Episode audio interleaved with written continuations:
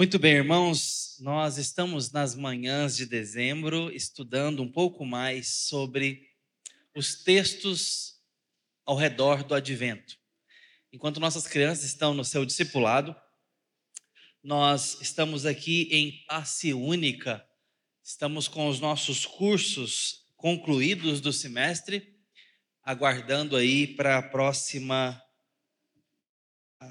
coletânea de cursos para o semestre que vem. Mas enquanto isso, nós estamos em classe única juntos aqui estudando a palavra de Deus. Nós estamos numa série de quatro mensagens sobre o advento. E se você não pegou a primeira, trazida pelo reverendo Renan, eu te aconselho a ir ao nosso canal do Spotify ou do YouTube e você vai ter isso em áudio ou áudio vídeo para você acompanhar estudar a palavra de Deus e também poder compartilhar com quem você gostaria que ouvisse essa palavra, tá bom? Nós estamos estudando os textos ao redor do nascimento de Jesus, a sua encarnação. Ponto primordial para a nossa teologia. Tá? Nós não podemos pular essa etapa. Tá? Então, eu peço muito aos irmãos que estejam sempre acompanhando essa nossa engenharia teológica para o ano da igreja. Nós sempre pensamos com muito carinho cada sermão, as séries que vamos trazer, cada conferência, para ir formando a nossa musculatura teológica ao longo do ano. Tá bom? Que Deus nos abençoe assim. Muito bem, queridos irmãos, eu quero convidar você ao texto da palavra de Deus. Deixa eu só pegar o equipamento aqui. Nós vamos, nessa manhã, pensar a nossa segunda instância. Abra comigo no Evangelho de Lucas. Nós vamos nessa manhã ao capítulo 1, versos 46 a 56. Lucas 1, 46 a 56. O cântico de Maria.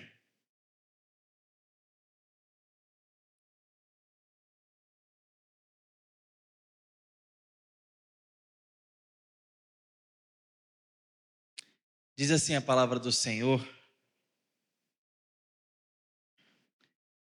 Então Maria disse: a minha alma engrandece ao Senhor, e o meu espírito se alegrou em Deus, meu Salvador. Porque ele atentou para a humilde, para a humildade da tua serva. Pois desde agora todas as gerações me considerarão bem-aventurada, porque o poderoso me fez grandes coisas. Santo é o seu nome. A sua misericórdia vai de geração em geração sobre os que o temem. Agiu com o seu braço valorosamente. Dispersou os que no coração alimentavam pensamentos soberbos. Derrubou dos seus tronos os poderosos e exaltou os humildes. Encheu de bens os famintos e despediu vazios os ricos. Amparou Israel, seu servo a fim de lembrar-se da sua misericórdia a favor de Abraão e da sua descendência para sempre, como havia prometido aos nossos pais. Maria permaneceu cerca de três meses com Isabel e voltou para casa. Amém. Essa é a palavra do Senhor para nós. Irmãos, que cântico, que canção dessa jovem Maria era uma moça. Era uma moça. Embora já grávida, ainda era moça. o que está acontecendo com essa menina? O que está acontecendo? Dá para imaginar? O que está acontecendo com a jovem Maria? Que tipo de pensamento corre na sua mente? Como é que está o seu coração? Esse cântico me produz essas perguntas com muita profundidade. Porque nesse cântico nós vamos perceber, nós vimos a teologia de Maria. E deixa eu adiantar um ponto para os irmãos. Essa moça tem uma teologia muito boa. Maria conhece o Antigo Testamento. Maria conhece teologia. Não estou falando que ela era uma doutora, uma mestra. Não, ela conhece teologia. Ela conhece a palavra. Essa menina conhece a palavra de Deus. Ela conhece o cântico de Ana. O seu cântico é um paralelo do cântico de Ana. Ana pedia ao Senhor um filho da impossibilidade. E Deus a respondeu e deu um filho a Ana. E Ana louva a Deus cantando. A estrutura do cântico de Ana é base para o cântico de Maria. Maria conhece o cântico de Ana. Maria conhece o Antigo Testamento. Maria conhece a promessa sobre os pais. A promessa de Deus com Abraão, Isaac e Jacó conhece a profecia sobre Davi, conhece que Deus havia de intervir no mundo definitivamente através de um Salvador messiânico. Maria canta sua teologia. Através dessa teologia de Maria, sabendo essas coisas, me faz então perceber que ela tinha consciência do que estava acontecendo. Ela não estava ali tomada de êxtase sem saber e entender quem é Deus, o que é o Espírito Santo e quem é o Salvador, e descobrindo isso enquanto gere no seu ventre um bebê. Não, ela sabia. Maria sabia quem é Jesus, sabia quem é Deus Pai, sabia das promessas. Então eu repito. Como que está a cabecinha dessa menina? Como que está o coração dela? Dá para imaginar? Uau! Por isso ela canta. Por isso está acontecendo o que está acontecendo. Esse foi conhecido na, no mundo, na história da igreja, como o Magnificat. O cântico Magnificat. A magnificação era a abreviação para o Magnificat Anima Mea Domino, cantada pela história da igreja por muitos e muito tempo. Minha alma engrandece ao Senhor, ou literalmente na ordem, engrandece a minha alma ao Senhor. Engrandece, magnificate. Isso aqui permaneceu na liturgia da história rica da igreja por muito tempo. O cântico de Maria, inclusive, era cantado na tradição da igreja, em toda a liturgia. Por quê?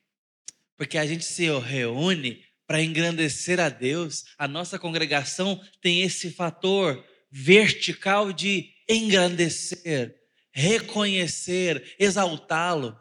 E era exatamente o que estava acontecendo no coração de Maria e foi expelido em palavras, num cântico pensado. Mas tem gente que acredita que o cântico de Maria foi feito posteriormente por algum teólogo. Na história da igreja ainda aqui, recentemente, próximo aos tempos de Jesus, né, posteriormente, porque diz que é preciso demais Aí eu já argumentei o porquê nós não devemos acreditar nisso. Porque Maria Maria é crente, mas é uma boa crente. Maria tem uma boa base teológica.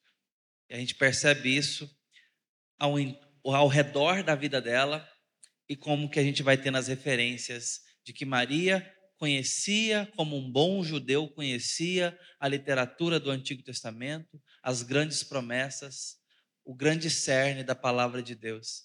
Isso está embebido aqui no seu, seu cântico, está embebido dessa boa teologia da palavra de Deus, da estrutura profética, da esperança do Messias. E do fato de que, quando o Messias se revelasse, não havia outro resultado senão extrapolar a nossa adoração, reconhecimento visível de que Ele é o Cristo, o Salvador. Mas o fato é que a história da igreja primitiva, bem como o Antigo Testamento, que também é a igreja mais é, raiz ainda, mais radical ainda, está no Antigo Testamento. Em toda essa trajetória nós temos o que? Música. Muita música. Nós temos sim os Salmos. Ah, nosso principal livro de cântico, na verdade, cinco livros, que carregou a teologia do povo de Deus. Lutero chegou a dizer, nos tempos da reforma, seus tempos, né? Que nos Salmos nós temos direta ou indiretamente toda a teologia bíblica. O que ele está querendo dizer? Que se nós pegamos os tópicos da teologia, nós separamos isso em coletânea chamada teologia sistemática, ou seja, a gente pega os tópicos e sistematizamos para que estudemos esses temas sobre a salvação, sobre o pecado, sobre a queda humana, né? sobre a salvação, sobre o céu, sobre a missão, sobre o ser humano, sobre a divindade de Deus, as naturezas do Redentor, tópicos, temas, teologia sistemática. Ele está querendo dizer o quê? Que dos temas que nós temos na Bíblia, os salmos, os 150 salmos, vão direta ou indiretamente esbarrar em todos eles. Teologia de Lutero, pensamento de Lutero, para você ver como que o saltério é rico na linhagem do povo de Deus. Como que aquelas canções não eram apenas expressão artística de louvor, continham teologia que Deus tinha dado, conhecimento de Deus para então louvarmos a Ele. Esse é o livro dos Salmos. Talvez por isso algumas tradições ou alguns segmentos evangélicos, reformados, é, conservadores, boas igrejas, boas lideranças, gente da gente, gente bem intencionada, chega no que talvez seja um exagero. Nós só vamos cantar os salmos. Olha, parece lindo. E eu confesso que esteticamente até pega o meu coração ter isso como uma diretriz cultica. Não tem como errar, né, irmãos? Cantar os salmos? Fácil. A gente se livra das heresias dos compositores. Às vezes a gente fica querendo mudar algumas vírgulas e alguns cânticos, né? Porque fala assim, nossa, mas esse se, lembra, tem um hino que a gente gosta? Se sofrimento te causei, ó Deus. Mas se eu causei, esse se aí está condicionando. A pessoa fala assim: Senhor, eu não sei, mas talvez, se eu te causei algum sofrimento, a gente julgando o hino, né? Talvez não, o autor não pensou nisso. Ele está falando quanto aos sofrimentos que te causei. E aí a gente às vezes dá uma mudadinha, né? Eu não vou entrar nessa seara, não, porque ela é delicada. Se devemos mudar ou não para cantar, aproveitar. Tem um cântico que fez sucesso num tempo nos últimos anos aí, que é aquele da o preço que foi pago. Eu nunca saberei o preço que foi pago lá na cruz. Agora eu esqueci a, a melodia. Lembra desse cântico?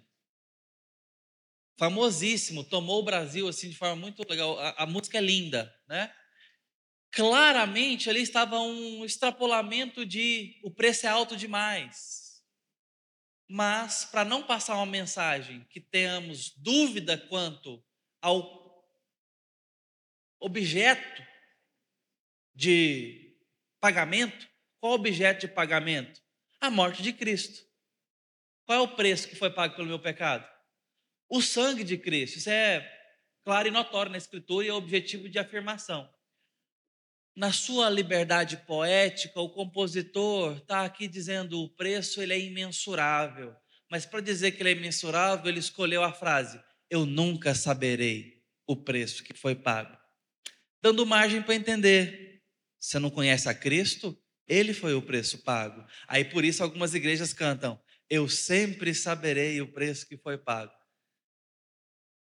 Aí vai uma violência contra o, compositor, ah, mas também a gente quer ser cuidador. Você está entendendo? Aí a gente entra nessa ciranda doida.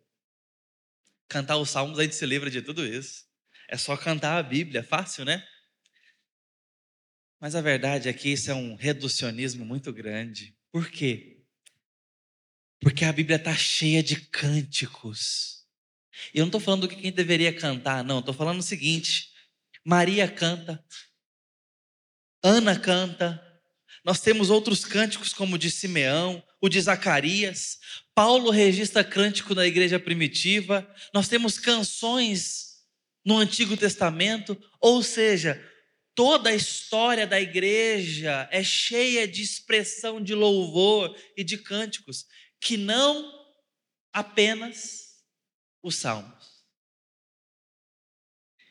Nessa hora, eu não estou nem por um segundo desmerecendo os nossos salmos, de forma alguma. É a palavra inspirada de Deus, ora essa. Mas dizer que na expressão da vida da igreja só tem lugar para os salmos como forma de louvor é negar o que Deus fez com o povo ao longo da história da igreja. Ele não inspirou apenas os salmos. Ele fez com que o povo cantasse como Maria agora está cantando. Isso não é uma poesia ou tão somente, é um cântico. Isso aqui foi cantado provavelmente, certamente pela igreja, depois de Maria. Como o cântico de Ana era muito conhecido, como Simeão haveria de cantar, Zacarias haveria de cantar, os cristãos compunham hinos e louvores.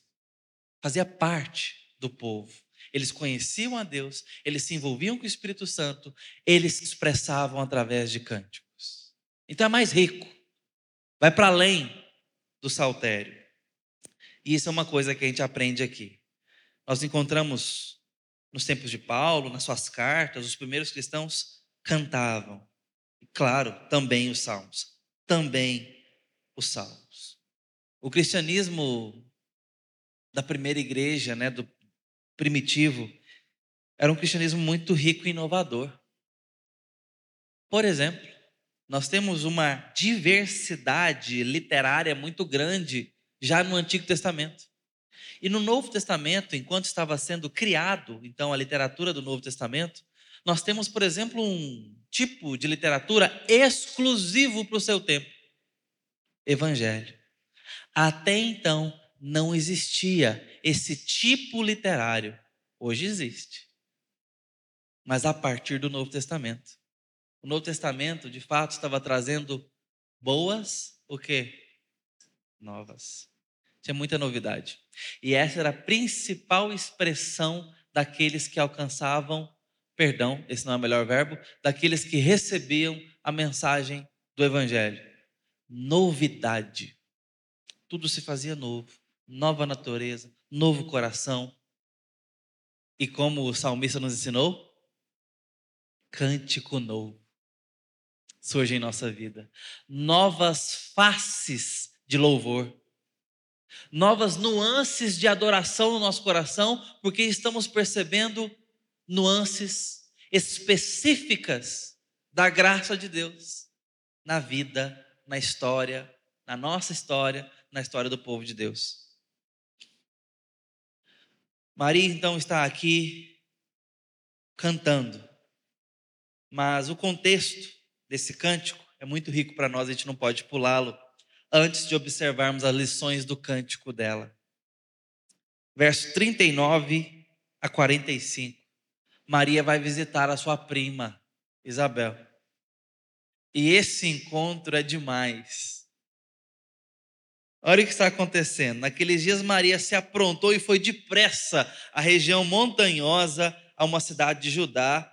Entrou na casa de Zacarias e saudou Isabel. 41, olha esse verso. Quando Isabel ouviu a saudação de Maria, a criança lhe estremeceu no ventre Então Isabel ficou cheia do Espírito Santo e exclamou em alta voz: Bendita é você entre as mulheres, e bendito é o fruto do seu ventre. E que grande honra é para mim receber a visita da mãe do meu Senhor, pois logo que me chegou aos ouvidos a voz da saudação que você me fez, a criança estremeceu de alegria dentro de mim. Bem-aventurada a que creu, porque serão cumpridas as palavras que foram ditas da parte do Senhor. Olha essa cena. Eu vou repetir as palavras do começo. Irmãos, o que está acontecendo na cabeça, no coração dessas mulheres? O Espírito Santo está agindo. Ah, tem bebezinho no ventre. Maria chega e fala: Isabel, paz.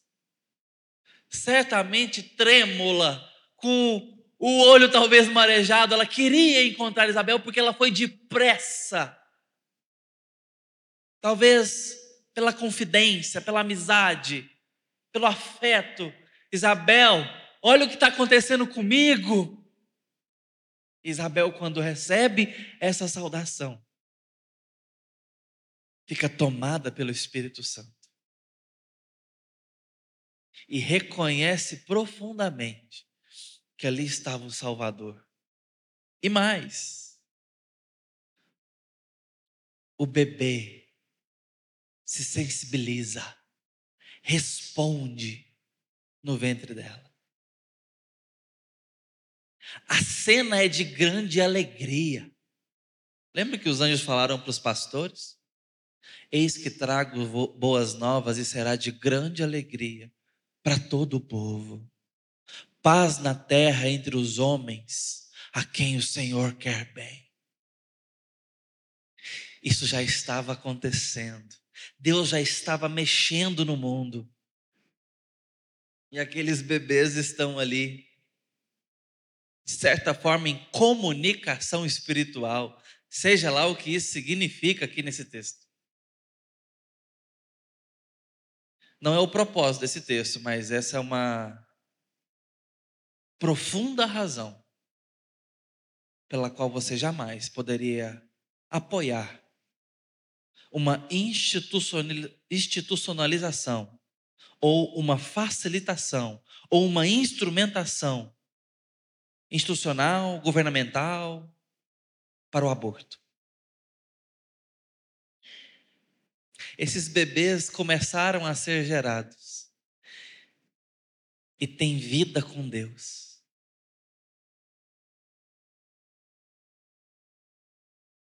Não chame de apenas feto, conglomerado celular.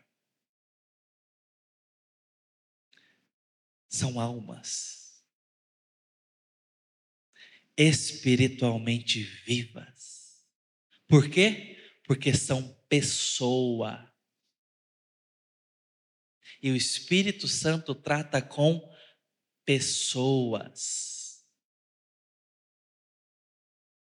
Essa é a cena que acontece aqui.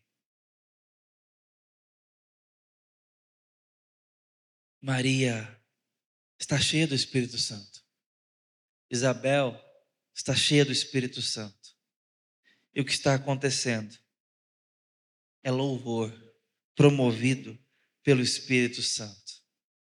Depois dessa exclamação de Isabel, reconhecendo que Maria foi escolhida para trazer o Filho de Deus, o Salvador dela, a própria Maria então canta, também possuída pelo Espírito Santo, tomada pelo Espírito Santo, cheia, essa ideia de estar cheia, repleta, preenchida pelo Espírito Santo. Então ela canta.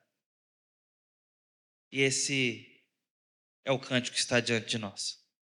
Eu quero dividir ele em três considerações principais. A primeira, versos 46 e 47.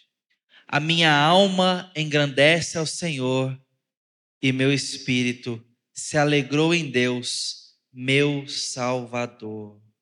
A primeira coisa que a Maria fala é que a alma dela engrandece ao Senhor. Essa é uma expressão clara, sincera, genuína de adoração. O que Deus está fazendo na Maria está provocando nela, primeiro, uma compreensão, segundo, uma expressão de adoração. Quando ela fala minha alma, meu espírito, ela está falando de algo completo. Não tem como fazer nenhuma outra coisa a não ser engrandecer o Senhor nesse momento. Sabe, você chegar a ponto de falar o seguinte: eu senti um medo lá na alma. Às vezes a gente fala essa expressão, coisa que nos tomou profundamente, completamente. Aí a gente evoca a ideia da alma, a gente lembra que tem alma. Mas às vezes não colocado em palavras, mas nós somos tomados de uma alegria que preenche a alma toda.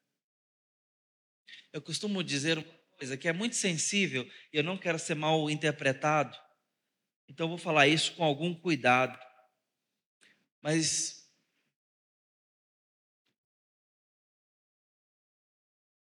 nós perdemos pessoas na nossa história lidamos com a perda pessoal de morte, ou qualquer outro tipo de perda que nós podemos ter, mas vamos focar na morte. Isso causa em nós uma dor, talvez incomparável com as dores do mundo. A dor da perda pessoal. Por isso, faço um adendo dentro do adendo. Não negligencie as ações fúnebres junto aos seus irmãos. Não negligencie. Pastor, mas o que, que eu posso ajudar?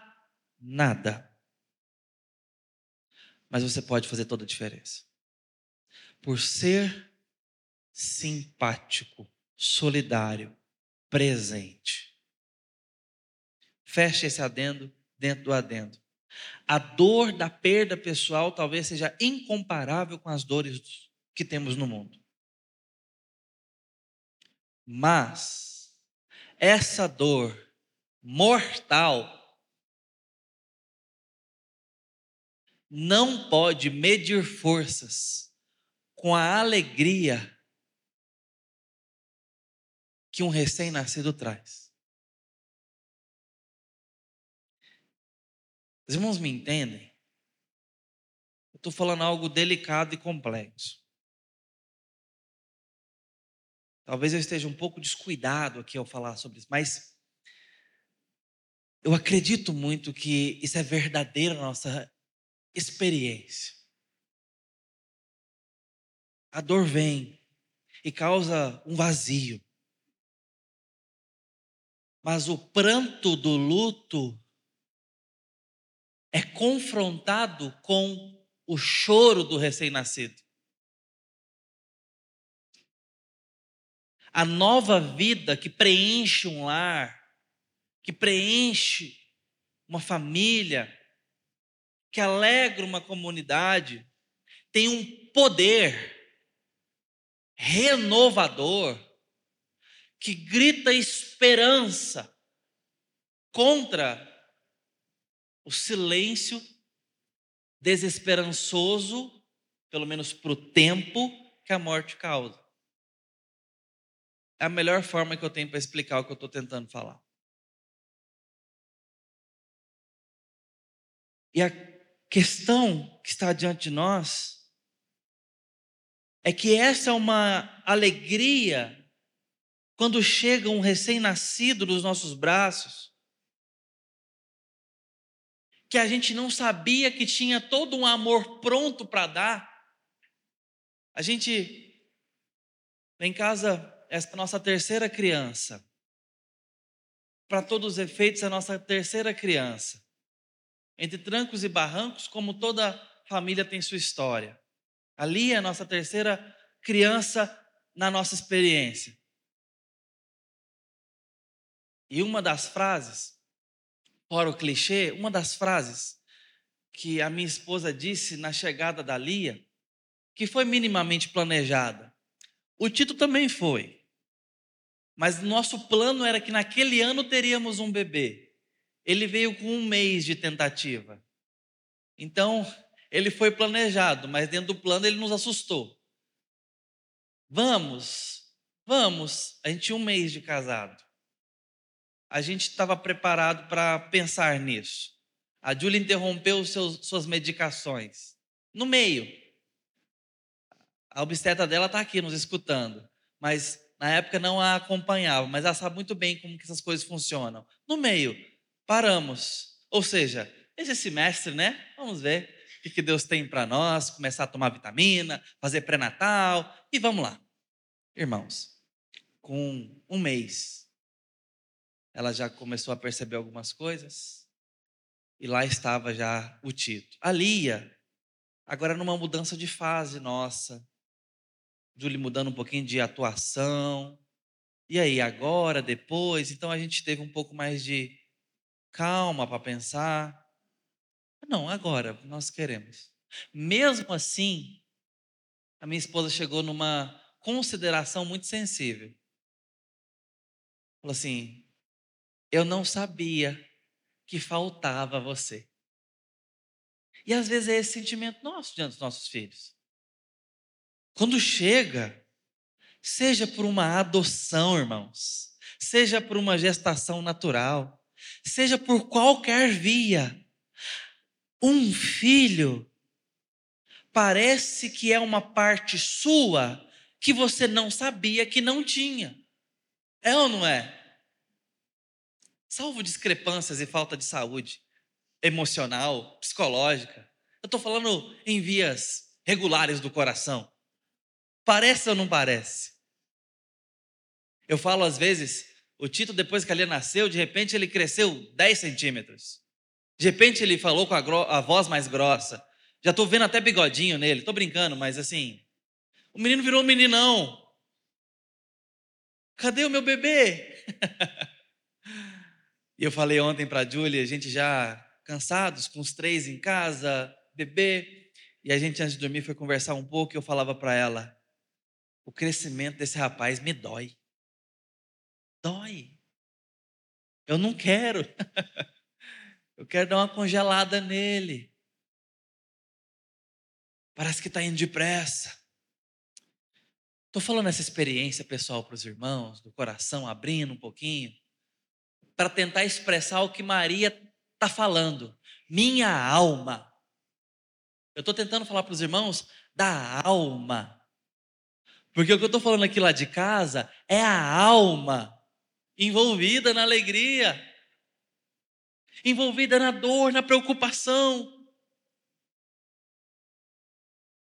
A alma está feliz. Maria está dizendo: não tem como eu negar que tudo em mim engrandece o Senhor. E nesse ponto ela faz um paralelismo hebraico. Isso é um recurso poético belíssimo e útil na literatura do Antigo Testamento.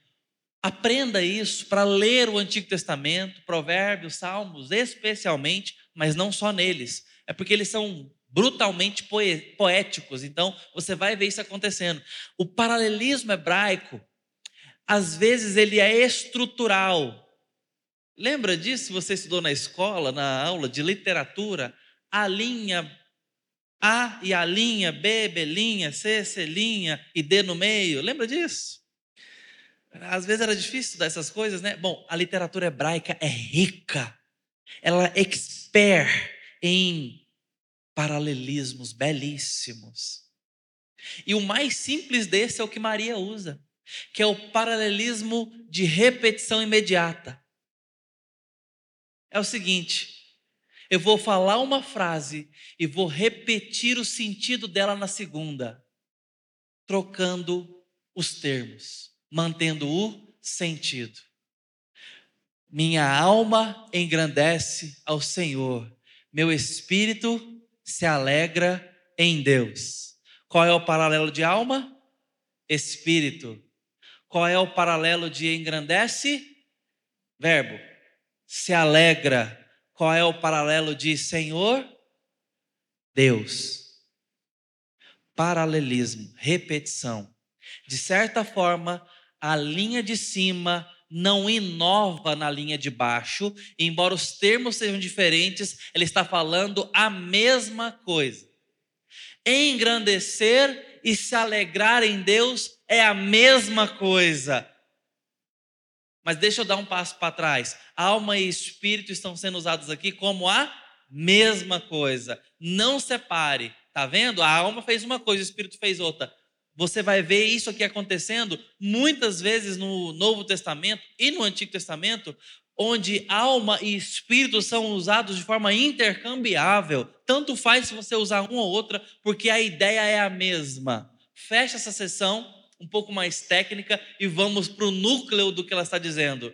Ah, já deixa eu finalizar logo, né? Deus e Senhor são os mesmos. Essas são expressões diferentes para falar que o que está acontecendo com ela vai para Deus em adoração. Agora, o que é essa adoração? E esse é o núcleo. Engrandecer e se alegrar. Qual a importância de ver esse paralelo? Talvez um dos autores mais preocupados, eu vou citar dois, é porque um bebe do outro, mas um dos autores mais preocupados em entender a nossa glorificação engrandecimento a Deus com a nossa alegria, seja o pastor batista John Piper. Já está velhinho, mas ainda producente, já produziu muito e se focou muito nesse tema. Muito.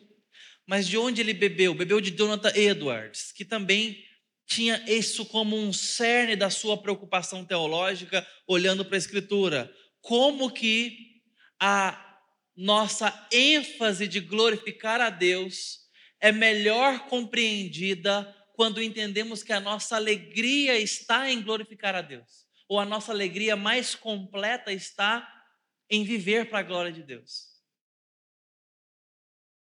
John Piper pegou Jonathan Edwards como alguém em quem ele se dedicaria, teologicamente falando, como um, um tutor póstumo da sua pesquisa, e, e produção teológica. E essa é uma ênfase de ambos, tá?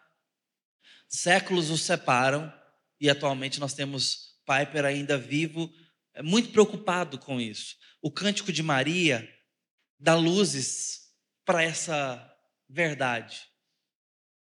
A alegria tem que se misturar com o engrandecimento de Deus. Em outras palavras, o que Deus é e o que Deus faz te alegra, toma o seu coração, a sua alma, a ponto de você engrandecer o Senhor por isso, a ponto de a sua vida ter uma expressão de louvor. Minha alma engrandece, meu espírito se alegra em Deus. Em outras palavras, a nossa alegria tem que estar no meio dos louvores a Deus. Tem gente que lida com Deus na hora das lágrimas. Busca, pede, pranteia.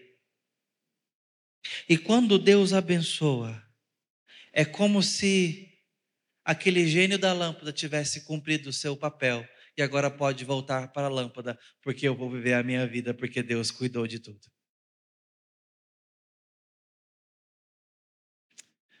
Deus não se revela assim.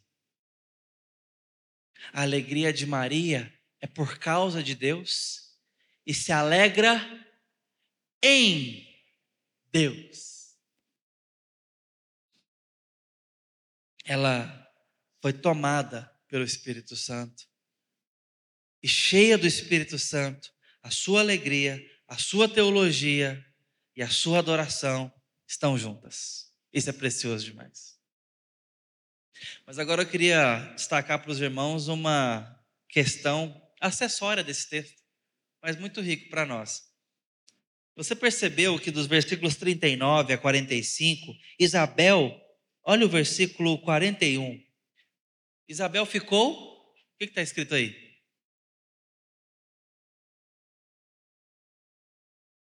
Cheia do Espírito. E Maria? O que, que diz o texto aí? Maria ficou cheia do Espírito Santo. Qual que é a diferença? Qual é a diferença entre essas duas mulheres cheias do Espírito Santo? Isabel exclama em alta voz. Maria compõe uma canção. Isabel é penteca, Maria é presbiteriana. Não, não é isso. Não é, parece, mas não é, viu, Pacola? E é justamente por não ser que eu estou destacando. O Espírito Santo habita em ambas e as provoca expressão embora expressões distintas, mas do Espírito. Então, se a gente não grita tanto, não nos julgue de não ter o Espírito Santo. E se o seu irmão ora com voz mais acalorada, não ache tão precipitadamente que ele está bêbado. E assim a gente pode seguir certas comunidades terão provavelmente um jeito. Como nós temos apóstolos muito diferentes no Novo Testamento, com personalidades diferentes. Isso é outra coisa. Mas eu estou falando, essa diversidade não era problema. E mesmo se tratando de um só Espírito, ele distribuiu dons diferentes e até provocou manifestações diferentes para a mesma bênção. Para a mesma bênção. A concepção virginal de Maria provoca em Isabel um escândalo de louvor. Em Maria, uma composição pensada com recurso literário. Maria pensa no que está fazendo. Ela usa paralelismo hebraico usa a estrutura do cântico de Ana, gasta sua teologia patriarcal. Diferente demais, né? Mas ela faz isso cheia do Espírito Santo. A gente pode errar ao limitar Deus, dizendo com rótulos para aquilo que é apenas manifestação ou prática de um grupo ou de outro. Meu irmão, na época presbiteriano, namorando uma moça que agora é a sua esposa, mãe de seus dois filhos, minha querida cunhada Fernanda. Isso aqui está sendo gravado, espero que ela não ouça essa mensagem, embora eu fale para os irmãos compartilhar. Mas eles namoravam, eles eram jovenzinhos, eles namoraram muitos anos à distância e depois se casaram. E ela de canela de fogo, tá? Para dizer para os irmãos logo a, linhagem dela. Tão forte que hoje levou meu irmão para canela de fogo e tá todo mundo tá todo mundo bem, tá tudo certo. Meu irmão hoje já está até pregando depois de muito tempo. Passou por umas três conversões, passou, mas todas verdadeiras, se vocês me entendem. Mas o fato é que eles namorando, ela um dia perguntou assim, ele presbiterianão e todo sério.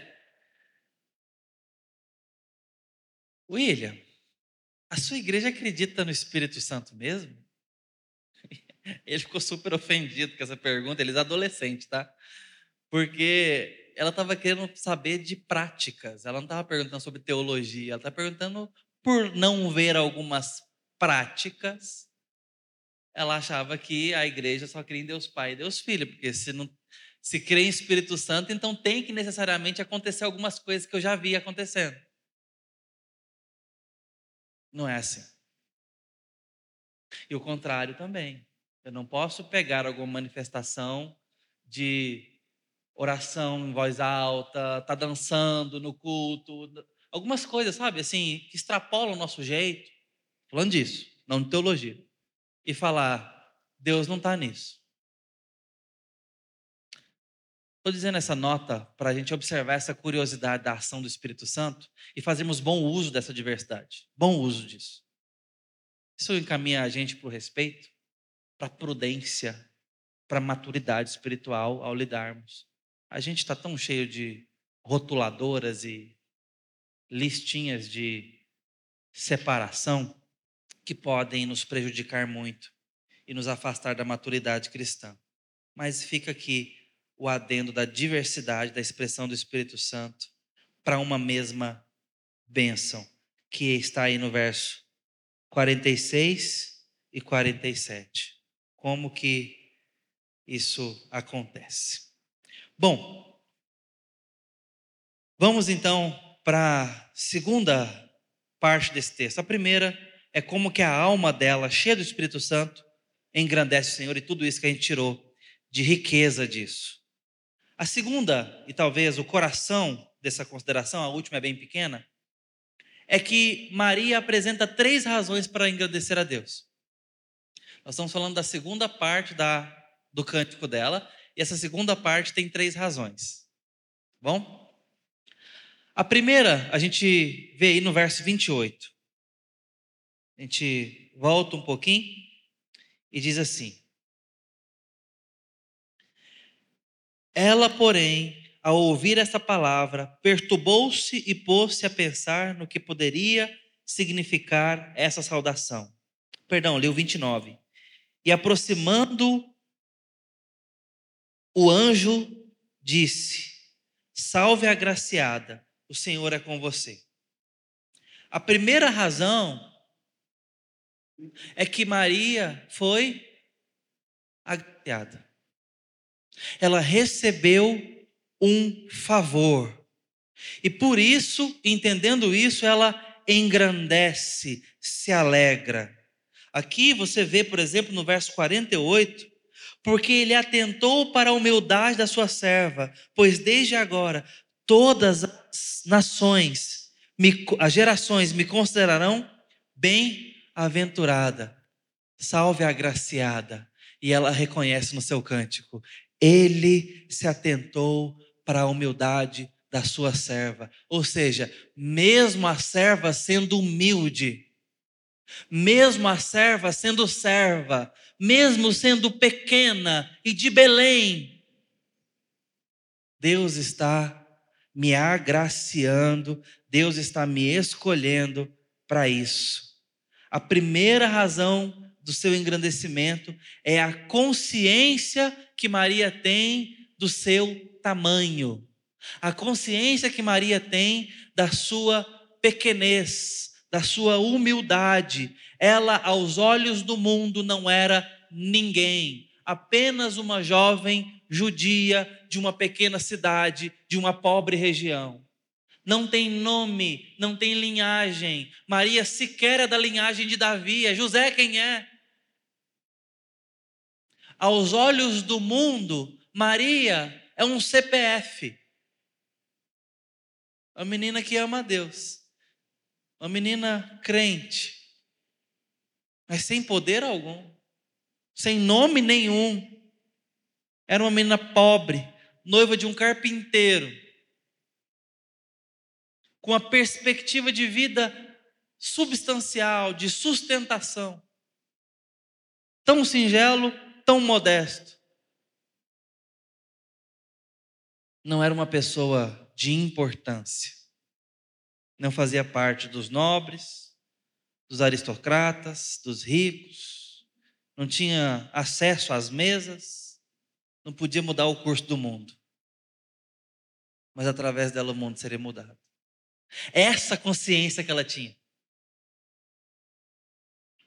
Lembra que eu perguntei na nossa início aqui, nos esquentar dos nossos motores. O que está passando na cabeça dessa menina? Está passando tudo isso. Eu fui agraciada. O que aconteceu comigo eu não mereço, mas está acontecendo de fato. Eu não sou ninguém, mas Deus está fazendo em mim. Consciência, consciência teológica. Primeira razão está aqui. Era uma serva humilde, condição humilde, sem mérito, mas Deus estava agindo com soberania e graça nela, fazendo ela instrumento para fazer o que Deus mais poderosamente faria no mundo. Maria tinha alguma dimensão ou alguma consciência do que estava acontecendo. E por isso ela diz o verso 48. Ele se atentou, ele agraciou a serva na sua humildade. Isso aqui deveria ser suficiente para não termos uma teologia quanto a Maria, para além do que Maria mesmo entende diante de Deus acerca de si. O que está acontecendo com Maria não vai acontecer com ninguém mais. É ímpar, especialíssimo. Mas não faz dela alguém que ela não era, não é e não será. Divina como Jesus, divina como Deus. Maria exalta movida pelo Espírito Santo. Veja como o Espírito Santo está conduzindo esta cena e esta poesia cantada. E nessa condução, Maria engrandece a Deus, porque ela era uma moça pobre e humilde e foi agraciada para ser instrumento do soberano. Essa consciência dela promove também louvor essa é a consciência que ela tem. Consciência de quem Deus é. A minha alma engrandece a Deus. Meu Salvador. Maria não só reconhece a sua humildade e pequenez, mas a sua necessidade de um Salvador. Meu Deus, meu Salvador, meu Senhor meu Salvador. Ele me contemplou com humildade, ele se agraciou de mim, ele é o meu Salvador. Maria chama Deus de Salvador porque entende que ela também precisava de salvação. Não só como israelita, mas como uma pecadora diante de Deus, que precisa da graça de Deus e a reconhece em Deus. Por isso adora, por isso exclama adoração. Essa é a teologia de Maria. A pecadora encontrou graça, a desfavorecida encontrou favor. A humilde se tornou instrumento de Deus. Ela chama Deus de Salvador. Como eu e você precisamos de Salvador, Maria também precisou. Mas ela agradeceu a Deus pela ação de Deus na vida dela. Nós também precisamos agradecer a Deus na sua salvação. Segunda razão pelo qual ela engrandece a Deus é que ela entende que Deus fez grandes coisas por ela. Olha só a sequência dos versos 49 a 50 porque o poderoso me fez grandes coisas, santo é o seu nome, a sua misericórdia vai de geração em geração sobre os que o temem.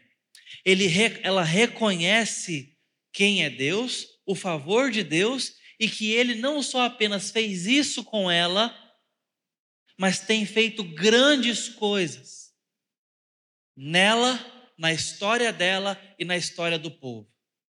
Grandes coisas fez o Senhor e como a sua misericórdia vai de geração em geração. Maria olha para a história e vê como Deus conduziu as coisas até aquele momento. Ela está lembrando que Deus fez promessas e as cumpriu. E o fato da concepção virginal estar acontecendo, e essa noção ela tinha, é o fato pelo qual ela está dizendo: Deus é santo, Deus é fiel à sua palavra, de geração em geração, ele tem mantido misericórdia. Essa palavra é muito teologicamente estratégica ou preciosa, porque Deus prometeu ter misericórdia até mil gerações no Antigo Testamento.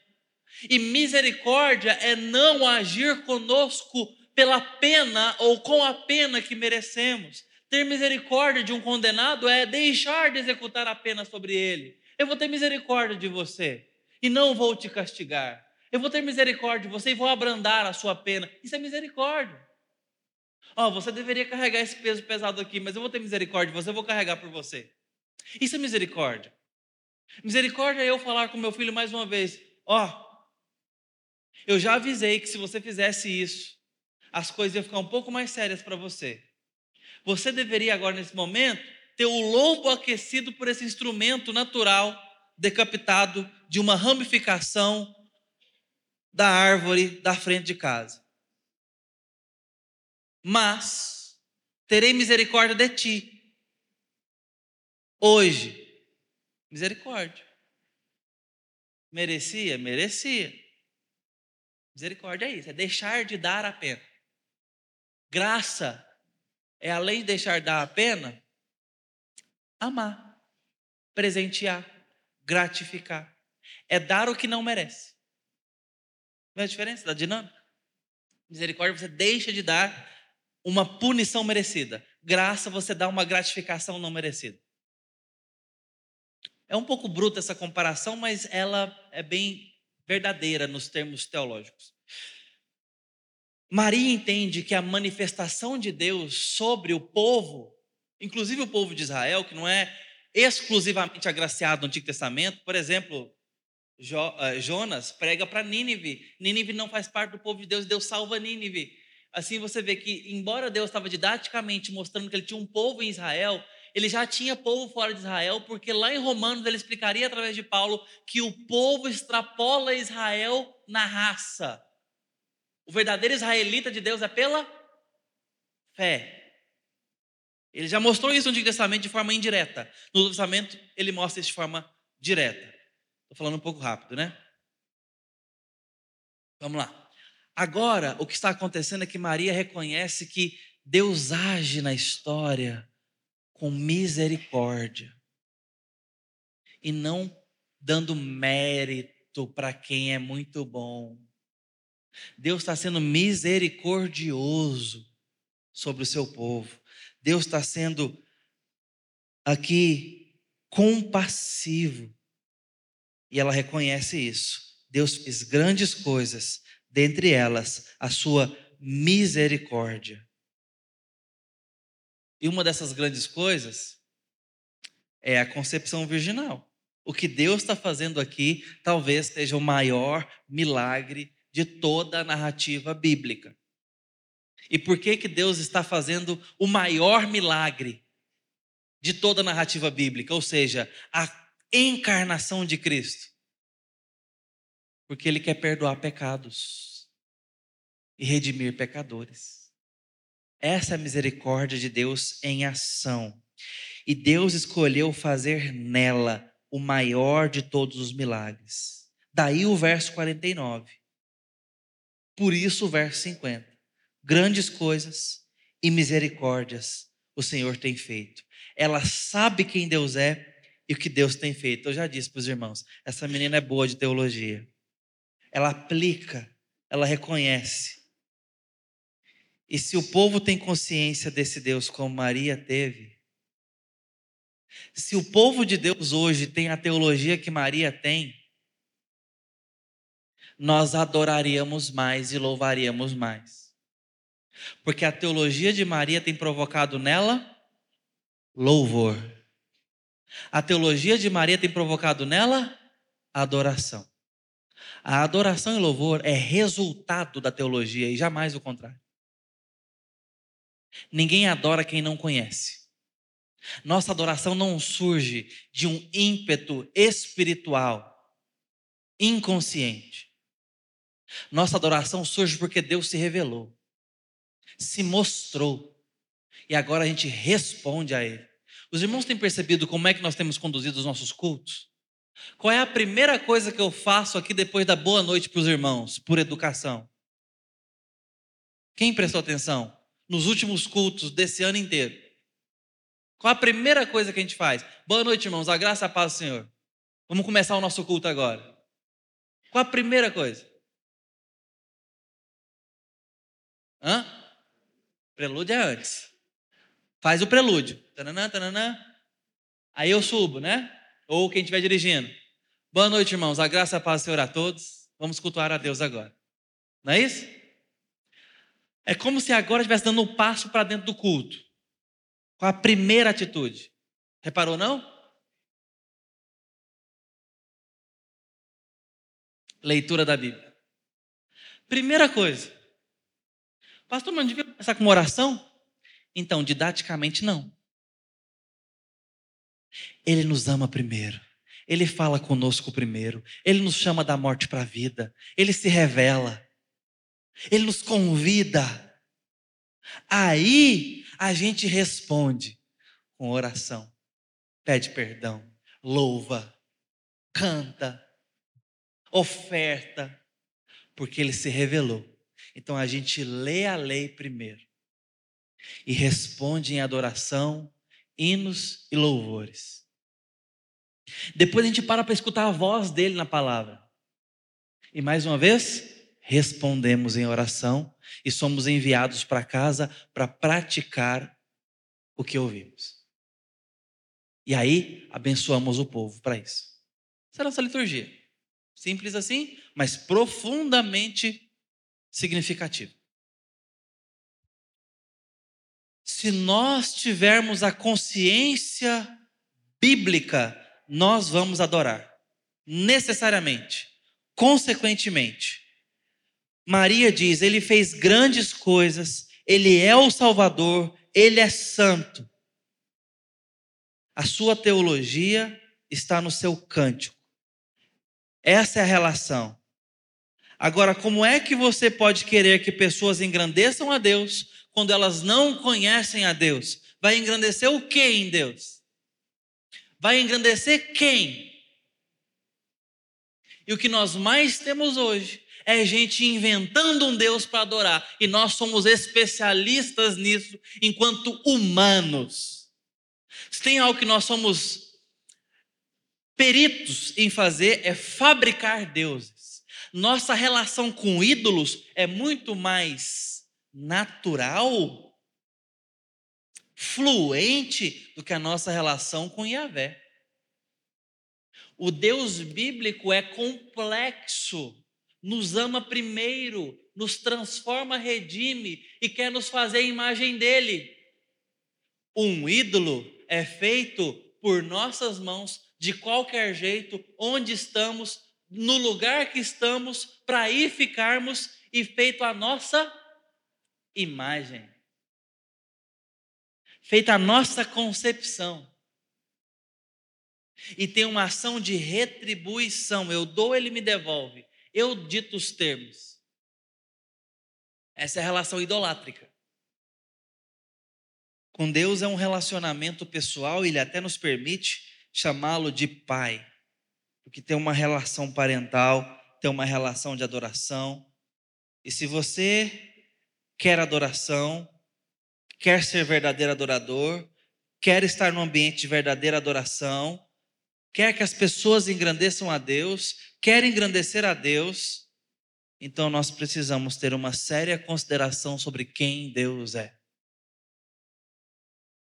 Quem é Deus? Uma séria consideração sobre o que ele tem feito. E como vamos fazer isso? Na Escritura. Precisamos da voz de Deus na Escritura ele fala, ele se mostra. Assim vai brotar louvor natural. Assim haverá consciência de adoração. Assim haverá profundidade, veracidade, legitimidade na adoração. Com fundamento bíblico, cujo Espírito Santo jamais contradiz ou dela se afasta as Escrituras. Muito pelo contrário. em tudo a afirma, conduz, e é nela que temos o Amém. É assim que estamos sintonizados com a Escritura. Maria, tomada pelo Espírito Santo, exaltou a Deus com as Escrituras. E porque ela tinha a Escritura, exaltou a Deus. E assim as coisas se retroalimentam e acontecem. Com um bom púlpito, um bom discipulado, uma boa base bíblica na nossa história, haverá louvor profundo, não só porque saberemos o que louvar e a quem louvar, mas porque a teologia provoca em nós êxtase de louvor, provoca em nós razão de louvor, porque temos motivos para adorar. Certo? Amém? Amém. Terceira razão do louvor de Maria, está no verso 51. Agiu com seu braço valorosamente, dispersou os que no coração alimentavam pensamentos soberbos. E o verso 52 complementa sobre os tronos dos poderosos, que foi desprezado. Deus age em favor de Israel e não somente em favor da própria Maria. Verso 51. Deus fez grandes coisas por ela, mas também no povo dela. Essa é a última razão. E ao fazer isso, Deus está cumprindo promessas. Deus está agindo no mundo para trazer o seu filho para nascer de uma moça pobre, uma moça singela, sem poder, e ao mesmo tempo que ele faz de onde não podia surgir, ele também está desprezando os poderes desse mundo, ridicularizando os poderosos, ameaçando a sede, a ganância de poder, dando um ultimato ao reino desse mundo, dizendo: seus dias estão contados. Hoje nasce em Belém, Rei dos Reis, Senhor dos Senhores.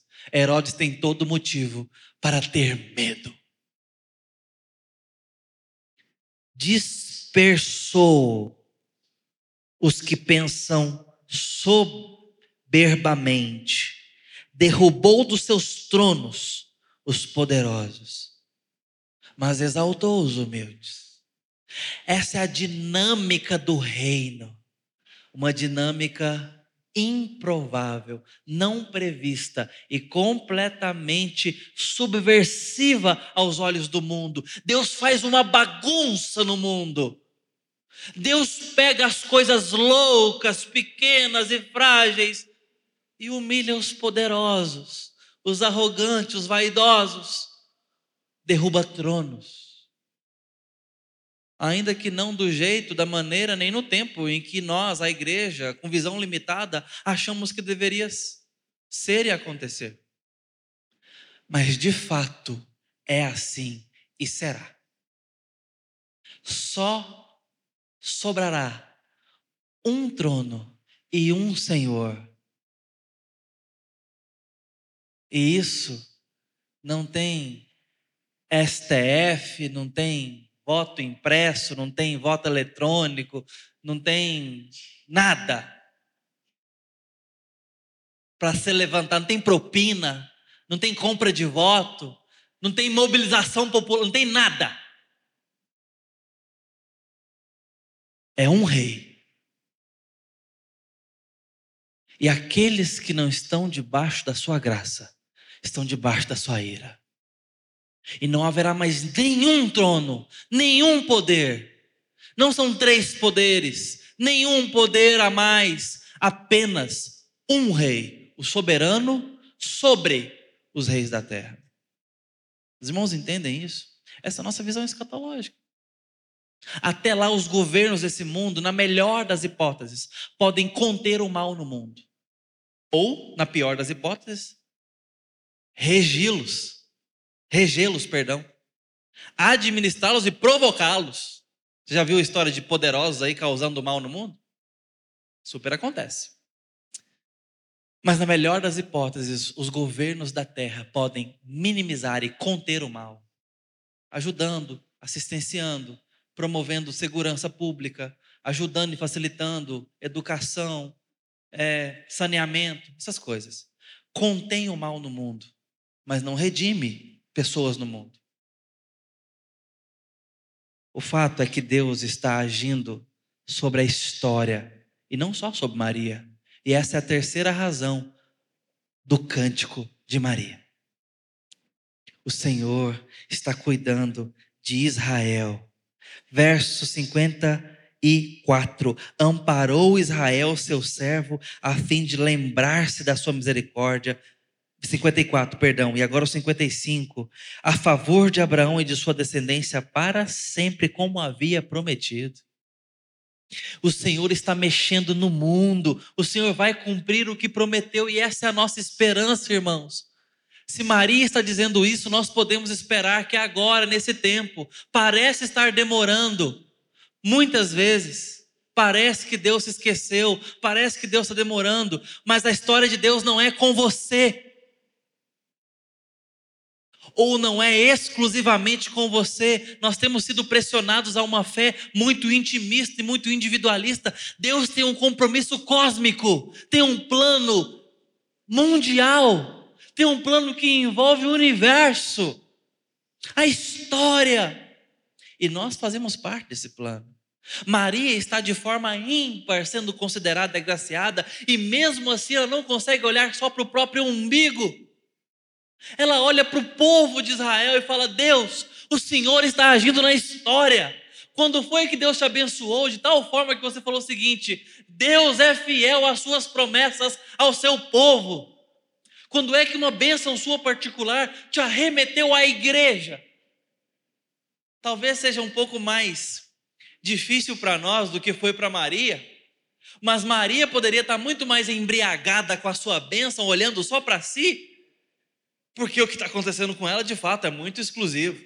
Mesmo assim, ela se lembra de como Deus tem mexido no povo através desse milagre. E deixa eu te falar uma coisa: Deus te escolheu para ser ovelha do rebanho, Deus te escolheu para ser membro do corpo, Deus tem dado dons para sua vida, Deus tem cuidado de você para você ser povo dele, feito povo do seu exército, missionário da sua missão, semeador da sua seara, rebanho do seu pastoreio, membro de um corpo maior de Cristo.